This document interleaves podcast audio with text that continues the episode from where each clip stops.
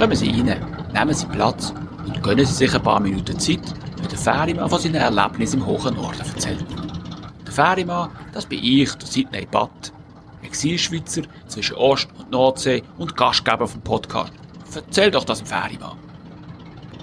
Aus aktuellem Anlass schiebe ich eine unplante Folge von Erzähl doch das im Ferimann ein. Normalerweise ist der Podcast ja eher zeitlos.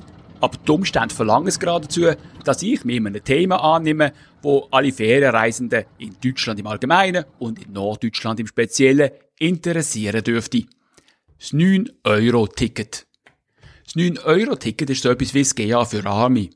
Für weniger wie 10 Franken im Monat kann man sich für Juni, Juli und August vom Jahr 2022 das Mitnahmerecht in allen öffentlichen Verkehrsmitteln sichern. Vorausgesetzt, die laufen nicht unter der Rubrik Fernverkehr. Wenn man es geschickt macht, kommt man so vom Bodensee bis zur dänischen Grenze. Gut, es dauert ein bisschen länger, aber immerhin. Für Schleswig-Holstein, die neue Heimat von mir, ein Ferienmann aus Basel, bedeutet das praktisch eine Vollabdeckung, denn hier gibt's quasi nur Nahverkehr. Meine neuen Landsleute sind bekanntlich sehr, sagen wir mal, preissensitiv. Die hören 9 Euro und denken, geil! Mit anderen Worten, das Ticket ist ein Verkaufsschlager.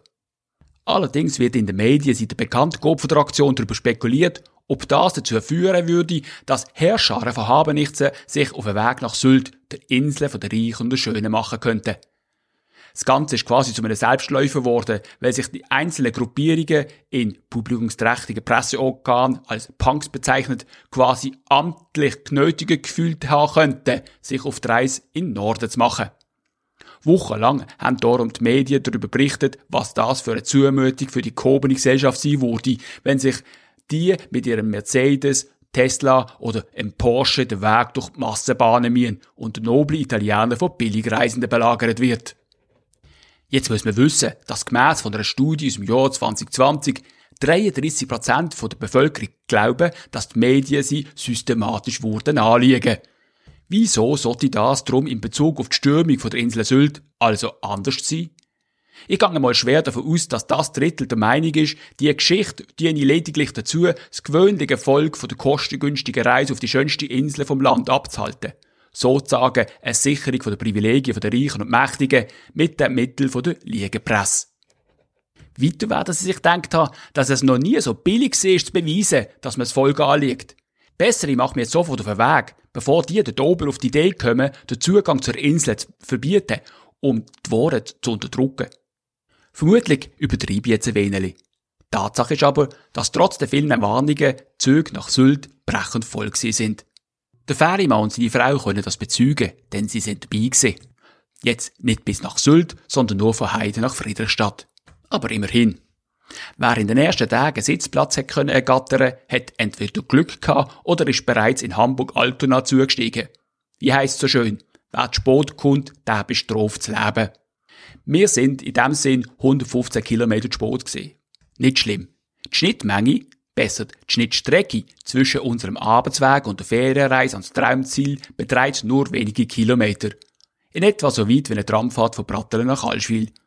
Da bin ich auf der Brücke von meinem Chef schon deutlich länger gestanden, wenn es darum gegangen ist, einen Sturm durchzuqueren. Und wenn ich ganz ehrlich bin, ist schon der Zug vorher unglaublich voll gewesen. Das deckt sich mit den Erfahrungen, wo man landesweit mit dem 9-Euro-Ticket gemacht hat. Ganz Deutschland scheint in diesen Tagen auf der Beine besser auf der Schiene zu sein. Ich habe ja schon mal erwähnt, dass man in Schleswig-Holstein eher selten zu Fuß unterwegs ist. Die öffentlichen Verkehrsmittel nutzt man eher noch weniger. Wenn also ein Regionalzug gut besetzt ist, ist das Beweis genug, dass ein halb kostenloses GA seine Wirkung hat. Was der Westerländer also der Zug zwischen Hamburg-Altona und Sylt betrifft, so gilt das allerdings nicht. Zumindest nicht in der Zeit von Juni bis September. Denn der Zug wird während der Ferienreisezeit intensiv genutzt, um die Insel zu erreichen.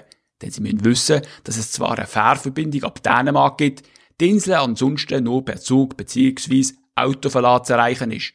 Ausser natürlich, Sie haben einen Privatjet zur Verfügung. Dann geht's auch so. Alle anderen fahren darum mit dem Zug. In der zweiten Klasse ist es deshalb schon ohne staatliche Eingriffe während der üblichen Reisezeiten sehr schwer, Platz zu ergattern. Wenn Sie also Ihre verständlichen Bedürfnisse ausleben wollen, die schönsten Strände, die die deutsche Nordseeküste zu bieten haben, zu besuchen, dann tun Sie das besser nicht während dieser Jahreszeit. Denn nicht nur diese Bahnen sind in dieser Zeit gut gefüllt, sondern auch die Velowege auf der Insel und die wunderbaren Strände. Über die Schwierigkeiten beim angesprochenen Italiener einen Tisch zu bekommen, möchte ich an dieser Stelle gar nicht reden. Der Ferienmann werden Sie darum in dieser Zeit nicht auf der Insel sehen. Und da kann auch ein 9-Euro-Ticket nichts daran ändern. Wobei, dass ein klein wenig gelogen ist, denn man trifft mich doch hin und wieder an. Nämlich dann, wenn ich mit meinem Freund Sven unterwegs bin, um Rosenblüten zu sammeln. Aber das hat nichts mit Ferien, Freizeit und Strandspaziergängen zu tun, sondern mit Arbeit. Und das ist darum eine ganz andere Geschichte und zählt hier an dieser Stelle darum nicht. Das wären sie gesehen, die aktuellen News über Geschehnisse im Norden. Doch eine Mitteilung habe ich noch. Wenn Sie auf die reguläre Folge von «Erzähl doch das im Ferien ablangen», dann müssen Sie nicht mehr lange warten. Die liegt nämlich schon längst bereit und wartet nur darauf, publiziert zu werden.